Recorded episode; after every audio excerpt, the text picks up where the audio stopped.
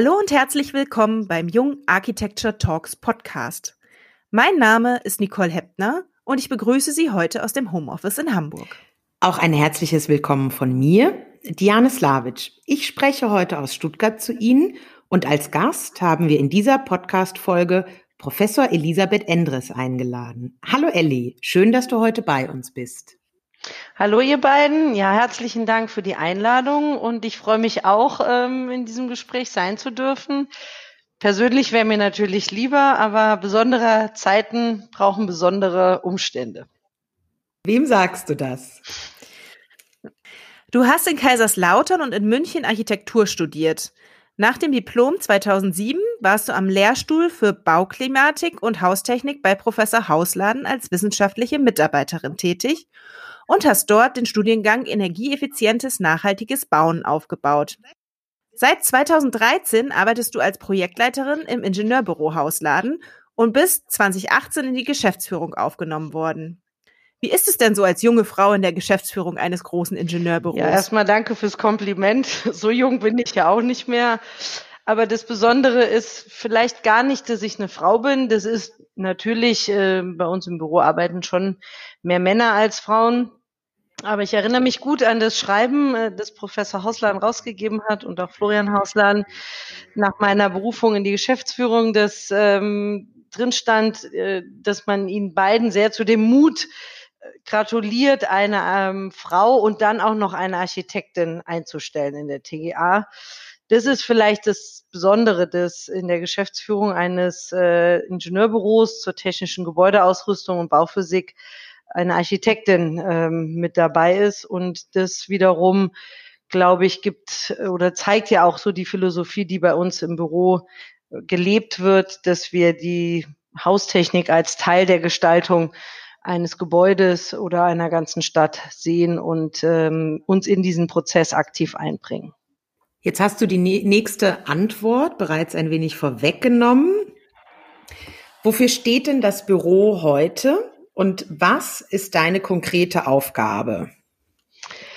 Das Ingenieurbüro Hausland gibt es seit über 30 Jahren und wir stehen von Anfang an, denke ich, durch die Haltung von Gerd Hausladen dafür, integral zu planen, ganzheitlich Gebäude zu betrachten, also ausgehend von den Bedürfnissen der Menschen, die dort drin leben, über das, was die Gebäude selber leisten, hin zur Gebäudetechnik, die wir dann noch brauchen, um einen gewissen Raumkomfort zu liefern. Das hat sich grundlegend nicht geändert. Natürlich haben sich die Randbedingungen geändert, sei es die Einbindung erneuerbarer Energien, die uns sehr wichtig ist, die Thematik des Stadtklimas, der Stadtverknüpfung, Stadtinfrastruktur ist als äh, Tätigkeitsfeld in den letzten Jahren immer stärker dazugekommen, Energieversorgungssysteme. Und eben diese drei Bereiche, dass wir die zusammen denken, das ist uns sehr wichtig und dahingehend wird das Büro immer weiterentwickelt, ähm, auch vor dem Hintergrund jetzt klimaneutrale Strukturen äh, herzustellen, über Klimaneutralität zu sprechen, nicht nur über das Sparen von Energie, sondern den effektiven und effizienten Einsatz äh, vorhandener Energien an einem Standort. Das ist uns wichtig und das eben die Fragestellung, wie viel Technik brauchen Häuser wirklich und wie ist diese integriert in den ersten Leistungsphasen besprochen wird. Hat sich denn die Arbeitsweise bei euch im Büro jetzt in Corona-Zeiten verändert? Also gibt es besondere Herausforderungen, die es jetzt zu meistern gilt für euch? Grundsätzlich hat, haben sich zwei Dinge geändert. Also einmal hier intern, natürlich, wir sitzen sonst ja in einem sehr schönen alten ausgebauten Stadel, alle unter einem Dach. Es ist relativ schnell leer geworden, nachdem wir unseren Mitarbeitern freigestellt haben, im Homeoffice arbeiten zu können und das natürlich auch jedem ans Herz gelegt haben, da äh, sich zu schützen. Ist das Büro sehr schnell ja leergezogen gewesen, so insgesamt mit Monitor, mit allem und das hat sich komplett geändert. Wir waren sehr gut darauf vorbereitet, muss ich sagen. Es hat von Anfang an wunderbar funktioniert mit Videokonferenzen und Telcos. Das haben wir über, über viele Jahre uns mal erarbeitet, aber so in der Umfang natürlich nie genutzt. Das funktioniert wirklich sehr gut. Das andere, was vielleicht sogar etwas entspannter geworden ist, ist die Auftragsanfragenlage. Ähm, das darf natürlich nicht für immer sehr entspannt bleiben, aber es war vorher schon deutlich spürbar, dass der ganze Baumarkt unglaublich angespannt ist und wir haben sehr schöne Anfragen absagen müssen und jetzt kommen weniger rein. Das äh, ist nun mal so und das ist sicher auch dieser Situation geschuldet. Aber ähm, vielleicht kommen wir auch wieder dahin, äh, die Dinge, die wir angefragt werden können, mit sehr guten Büros ähm, auch umsetzen zu können. Das finde ich jetzt gerade eigentlich ganz schön, dass da wieder auch mehr Zeit ist, über die Dinge nachdenken zu können und ähm, und dann auch wirklich etwas Luft zu haben. Und hat sich die Kommunikation mit den Projektpartnern geändert? Ja, das ist ein großer Unterschied da in den Projektpartnern. Wir arbeiten ja viel für die öffentliche Hand. Da ist es nochmal etwas anders als auch für die Privat, in dem, im privatwirtschaftlichen Bereich oder für große Unternehmen, die, glaube ich, schon viel häufiger ähm, über diese äh, online- oder digitalen Kommunikationswege äh, verfügen die ähm, grundsätzlich funktioniert es bei uns sehr gut. Äh, man muss sich halt immer abstimmen, wie es beim, beim ähm, Projektpartner funktioniert. Es ist allerdings auch in vielen Dingen komplizierter oder aufwendiger, weil man nicht über einen Plan sieht und wenn man gerade wie wir interdisziplinär äh, unterwegs sein möchte, dann, dann ist der, das ausgedruckte Papier und der gemeinsame Tisch schon noch einfacher. Ähm, das hat sich dahingehend schon geändert, dass man jetzt mehr äh, in die Mattscheibe schaut und äh, versucht mit Händen und Füßen ähm, das zu erklären. Im Februar, also vor nicht allzu langer Zeit, warst du ja noch Gast live bei uns bei den Architekturgesprächen in Berlin. Und ähm, dein Vortrag stand unter dem Titel Ist Low-Tech das neue High-Tech? Magst du uns ganz kurz mal deine These erläutern und erklären, warum für dich weniger Technik die Zukunft ist? Ja, le gerade letzte Woche haben wir darüber gesprochen. Hier im Büro ähm, hatte ich abends äh, die Zeit, mit Herr Hausladen noch ein Glas Wein zu trinken, trotz der Fastenzeit. Und ähm, dann natürlich, es gibt kein richtig oder falsch. Und vielleicht ist es auch ein Bauchgefühl oder eine, ja, eine wirklich aus mir herauskommende Haltung, dass ich mir schon Gedanken darüber mache, ist es der richtige Weg, dass wir immer mehr Technik, immer mehr fordern von einem Gebäude und dann auch diese technischen Systeme, die schon schwierig sind zu beherrschen, dann nachher auch ähm, immer unterzubringen, so dass das Gebäude nicht leidet in seiner Gestalt. Und da sieht man einfach oft äh, auch Technik, die eingebaut wird, nur für einen Moment, der vielleicht im Jahr mal äh, zur Verfügung steht. Ich sehe einfach mal diesen riesen Aufwand. Ich sehe natürlich auch die Notwendigkeit, Energie zu sparen, aber hier ist dann auch wieder die Frage, ähm, ist Energiesparen über Technik richtig oder ist jede gebaute Fläche, die wir nicht brauchen, viel sparsamer? Mir geht es oft nicht weit genug in der, in, in der Systembetrachtung, was wir gerade treiben. Ähm, und da frage ich mich tatsächlich immer wieder, wie wenig Technik reicht, um sehr gute Verhältnisse zu schaffen, aber nicht immer das absolute Optimum zu erreichen. Ähm, und das sind die, die Zusammenhänge, die wir haben. Zudem muss man ja auch sagen, unsere Baustoffindustrie ist heute auf einem Stand, der wahnsinnig gut ist und wir da vielleicht noch in anderen Dingen, gerade in den Normen, die sich mit Technik beschäftigen, auf alte, altes Regelwerk zurückgreifen, das sehr viele Jahre alt ist, sei es Einzelraumregelungsanforderungen oder Heizverordnungen oder sonstige Dinge, die noch nicht verstanden haben, dass unsere Häuser heute eigentlich nicht mehr viel brauchen, um behagliche Verhältnisse zu schaffen.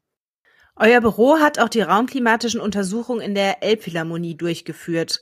Was waren denn dabei die größten Herausforderungen? Ja, das war ja mein Projekt als Projektleiterin und das war sehr spannend. Wir sind sehr spät eingeschalten worden, Ende 2013 mit der Anfrage der Bewertung der raumklimatischen Verhältnisse.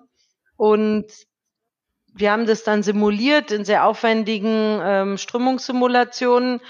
Und wenn man dann vor Ort war, ich erinnere mich sehr gut, das war am 30. Januar 2014, waren wir in der Elbphilharmonie das erste Mal. Das, das Dach war noch nicht ganz geschlossen vom großen Saal, aber man sah schon eigentlich, es war alles bestellt, es waren die ganzen technischen Systeme, Komponenten, teilweise schon eingebaut und dann war schon die Frage, was machen wir eigentlich, wenn da jetzt rauskommt in der Theorie, dass es nicht passt.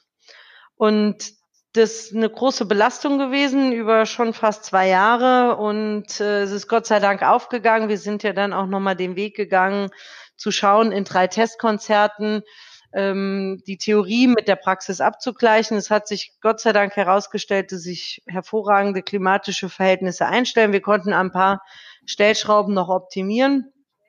Ähm, insgesamt im Rück in der Rückschau ist es ein sehr schönes Projekt gewesen, aber es war schon eine sehr angespannte Zeit, weil man eben auf der einen Seite dadurch, dass wir auch selber planen, weiß, dass jeder das Beste erreichen möchte, äh, dass alles ordentlich äh, durchdacht, gerechnet war. Und auf der anderen Seite eben diese Theorien in der Simulation von denen man ja auch vielleicht nicht immer weiß, äh, ob sie wirklich 100 Prozent dann abdecken können. Und deswegen war das so ein relativ fieses Spannungsverhältnis, das sich aber dann äh, ganz gut gelöst hat. Der schönste Moment in dem ganzen Projekt war eigentlich, als äh, es gab eine Veranstaltung, wo dann Hamburger Bürger dabei sein dürften. Und da war das erste Mal der große Saal für, für einen Teil der Öffentlichkeit eben zugänglich, wie die Hamburger das erste Mal diesen Saal betreten haben und von Schweigen bis zu absoluter äh, Aufschrei und äh, Gerührtheit äh, eben das erste Mal dieses neue Herzstück in Hamburg sehen durften. Es war sehr schön. Wir waren schon im Raum, äh, als dann die Türen aufgingen. Das klingt wunderbar. Eine Frage. Es ist ja so, dass die meisten Architekten, wenn sie zurückblicken, so ein Projekt haben, an dem ihr Herz besonders hängt. Welches Projekt war das bei dir? Da muss ich etwas ausholen. In meiner äh, Zeit als Assistentin an der TU ist es sicherlich ein Projekt gewesen, das ich machen durfte in Ruanda und äh, wo ich auch eine Zeit lang vor Ort war. Dort äh, konnten wir für die Uni ähm, zusammen mit dem Lehrstuhl von äh, Professor Wolfrum ein Konzept machen für ein städtebauliches Konzept für einen neuen Campus für die Uni dort und äh, mit den äh, Studierenden vor Ort arbeiten. Äh, wir konnten ein kleines ähm, Buch erstellen, wie geht man eigentlich im Klima von Ruanda mit nachhaltigem Bauen um. Das war, war wirklich sehr spannend und hat mich äh, oder prägt mich bis heute auch dieses Land und äh, mit der ganzen Geschichte, die da dahinter steckt. Ähm, das ist so aus der Zeit mein schönstes Projekt. Im Büro Hausladen gibt es, hänge ich an jedem Projekt, das ich gemacht habe, aber auch da gibt es eins, das ist die IBA Thüringen, äh, der Egon Eiermann Bau, bei dem wir dabei sein dürften, die IBA Geschäftsstelle dort einzurichten. Das Haus steht seit über 20 Jahren leer. Wir haben es revitalisiert mit sehr einfachen Maßnahmen, mit sehr besonderen Maßnahmen, also mit Gewächshäusern in diesem Haus, die wir da reinstellen. Es lohnt sich der Weg nach Apolda wirklich äh, sich diese Räume einmal anzuschauen, wie man auch anders, nicht nur mit Dämmung und Technik auf ein Haus reagieren kann, sondern mit Architektur und Raum. Und zuletzt ist es dann noch im Neubaubereich ähm, Vicus in Spangenberg, ähm, dass wir in, in sehr interdisziplinären ähm, Kontext mit dem Büro Bieling zusammen entwickeln konnten, das eine sehr schöne Fassade bekommen hat, die unglaublich leistungsfähig ist und dadurch innen drin ähm, sehr viel Technik vereinfachen konnten, robust bauen konnten und ganz toll integriert ist. Seit Oktober 2019 bist du ja Professorin für Gebäudetechnologie an der TU Braunschweig und du hast die Leitung des Institutes für Gebäude- und Solartechnik inne. Was konntest du hier bereits in deinen ersten sechs Monaten erreichen und was reizt dich eigentlich so an der Lehre? Für mich ist Lehre eigentlich das Schönste, das man machen kann, weil es natürlich schon junge Menschen dazu bringt, äh, über gewisse Dinge nachzudenken und ähm, ihnen etwas mit auf den Weg zu geben. Ich kann ja nicht sagen, das ist richtig und das ist falsch. Also das tue ich natürlich, aber das ist ja aus meinem Blickwinkel richtig oder falsch. Und äh, ich denke, das ist das Schöne an der Lehre, dass man eine Meinung, eine Haltung, ähm, die in dem Moment in der Architektur gilt oder in dem sich eine Person mal etwas stärker damit auseinandergesetzt hat, in dem Fall der Professor, ähm, mit jungen Menschen diskutiert, ihnen beibringt und sie damit auf den Weg nimmt, sich eine eigene Meinung dazu zu bilden. Das finde ich sehr schön und man lernt auch mit jedem Studierenden, den man betreut, immer wieder dazu. Das äh, ich gehe selten aus der Uni raus und sage, ach Mensch, jetzt habe ich schon wieder das gesehen, langsam wird's langweilig. Im Gegenteil, es ist ja ein unglaublicher Luxus, immer wieder neue Ideen auf den Tisch gelegt zu bekommen und auch zu sehen, wie jemand sich einem Thema nähert. Das macht mir einfach sehr viel Freude. Die ersten sechs Monate in Braunschweig waren sehr spannend, waren sehr aufregend. was konnte ich erreichen? Wir haben einige Forschungsanträge gestellt. Zum einen jetzt gerade Anfang dieser Woche ist ein Antrag rausgegangen, Gemeinschaftsprojekt mit einigen Kollegen, wo es um graue Energie in der Stadt geht, äh, vor allem in der Erweiterung oder sehr schnell wachsenden Städten der East Cities in China, ähm, wo wir schauen, wie viel, wie viel graue Energie steckt in einer Stadtstruktur. Äh, die Kollegin Vanessa Carlo hat da eine eigene Methode entwickelt. Wir haben das schon mal anderen Maßstab für die Region Braunschweig äh, untersucht. Da gehen wir eben jetzt äh, Richtung China und schauen dort mit Partnern an den Universitäten, was heißt es eigentlich, schnell wachsende Städte, auch im Hinblick auf die äh, eingebaute Energie in den Gebäuden, auch vom äh, Hintergrund von CO2-Neutralität in der Erstellung, aber auch im Betrieb. Dann ähm, haben wir uns mit dem Thema ähm, 3D und 4D äh, Print beschäftigt, äh, einen Antrag für einen Graduiertenkolleg äh, gestellt, auch in der Gemeinschaft, wo wir überlegen, wie können Bauteile noch intelligenter werden, wie können sie auf unterschiedliche Anforderungen der Bauphysik reagieren, also wie kann vielleicht eine Wand einmal dicht sein und äh, dadurch, was eingelegt ist in einem Print, äh, dann auch reagieren. Das ist sicher ein ganz neues ähm, Forschungsfeld, das wir da gerade versuchen aufzubauen. Und nicht äh, zum Schluss habe ich mich eingelebt und sehr nette Menschen kennengelernt, habe den Umbau meines meiner Institutsräume geplant und ähm, ja, vermisse es jetzt auch. Ich bin jetzt schon drei Wochen äh, in München und delegiere von hier aus und hatte mir mein zweites Semester etwas anders vorgestellt. Ähm, jetzt gilt es, die Lehre di zu digitalisieren. Sicher nicht ganz einfach, aber das ist jetzt die Herausforderung der nächsten Wochen, dass wir dann auch Anfang Mai wieder starten können in Braunschweig. Du hast schon eine ganze Menge erreicht, Elli. Nach dem, was wir jetzt gehört haben, und da hängt ja noch viel, viel mehr hinten dran. Was kann denn noch kommen? Was hast du denn für Pläne noch für die Zukunft? Ja, also die Pläne, die ich bis jetzt immer hatte, die waren, ähm, dass ich keinen Plan hatte oder vielleicht. ich habe immer sehr spannende Aufgaben bekommen und ich habe mich, glaube ich, immer auf sehr spannende Dinge eingelassen. Das möchte ich mir auch bewahren, ähm, dass ich nicht dort irgendwo in einem Fahrwasser komme und nur noch die Dinge abarbeite, die mir, die mir auf den Tisch gelegt sollen, sondern immer wieder neu denken, auch auch eingestehen, dass man vielleicht in einer gewissen Zeit äh, unterwegs war und das richtig war und dann passieren neue äh, Ereignisse auch in der Bauwirtschaft, auch sowas, was wir gerade in der Gesellschaft äh, erleben, wird sicherlich Einfluss darauf haben, wie wir in Zukunft bauen, wie wir uns ent baulich entwickeln, wie wir uns auch räumlich äh, entwickeln. Was brauchen, brauchen Arbeitsplätze in Zukunft? Ich denke, wir haben viel gelernt in den letzten Wochen das sind Dinge, die, für die möchte ich mich frei halten, äh, da frei drüber zu denken. Und ähm, wie gesagt, mir wird es immer darum gehen, gute Häuser zu bauen. Ähm, auf der einen Seite, was, was mich immer wieder herausfordert, ist die Frage, bauen wir dauerhaft und bilden damit auch äh, Identitäten, indem wir Häuser in Städten so setzen, dass sie viele Jahre so stehen bleiben sollen wie, wie müssen diese Häuser gebaut sein? Wie gehen wir aber auch mit Lücken um in der Stadt, auf dem Land, die vielleicht eine schnellere Nutzung mal brauchen, aber auch einen schnelleren Nutzungswechsel und können wir diese unseren Stoffkreisläufen in Zukunft äh, wieder ganz zurückgeben? Also es sind zwei Fragen, die mich sehr umtreiben. Wie gehen wir mit Müll um, mit Materialitäten? Ähm, und wie, wie werden wir dahin kommen, dass wir in Zukunft weiterhin ähm, mit den Ressourcen auskommen, die uns zur Verfügung stehen und nicht weiterhin so viel Ressourcen verschwenden wie bis jetzt. Es bleibt also weiterhin spannend. Gibt es jetzt noch etwas, das du unseren Zuhörern mit auf den Weg geben möchtest?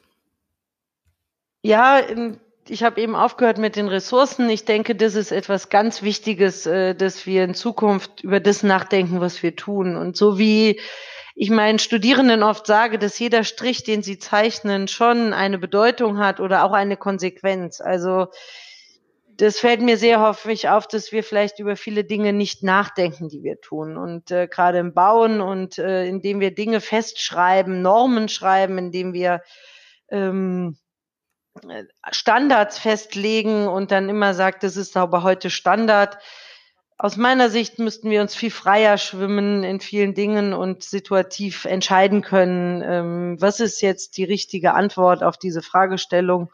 Für wen bauen wir? Was wollen wir erreichen? Und ähm, nicht nur, wie sieht die Nutzung in fünf Jahren aus oder in zehn Jahren, sondern wie kann dieses Haus auch wieder äh, in einen längeren Kontext entweder bestehen oder ähm, zurückgeführt werden, wiederverwendet werden.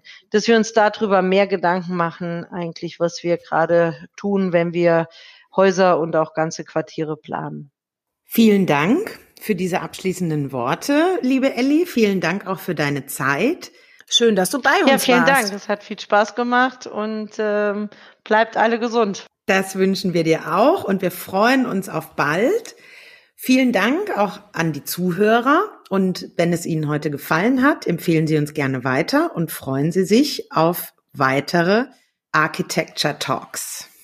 Und nun bis zur nächsten Folge der Jung Architecture Talks, dem Architektur-Podcast von Jung.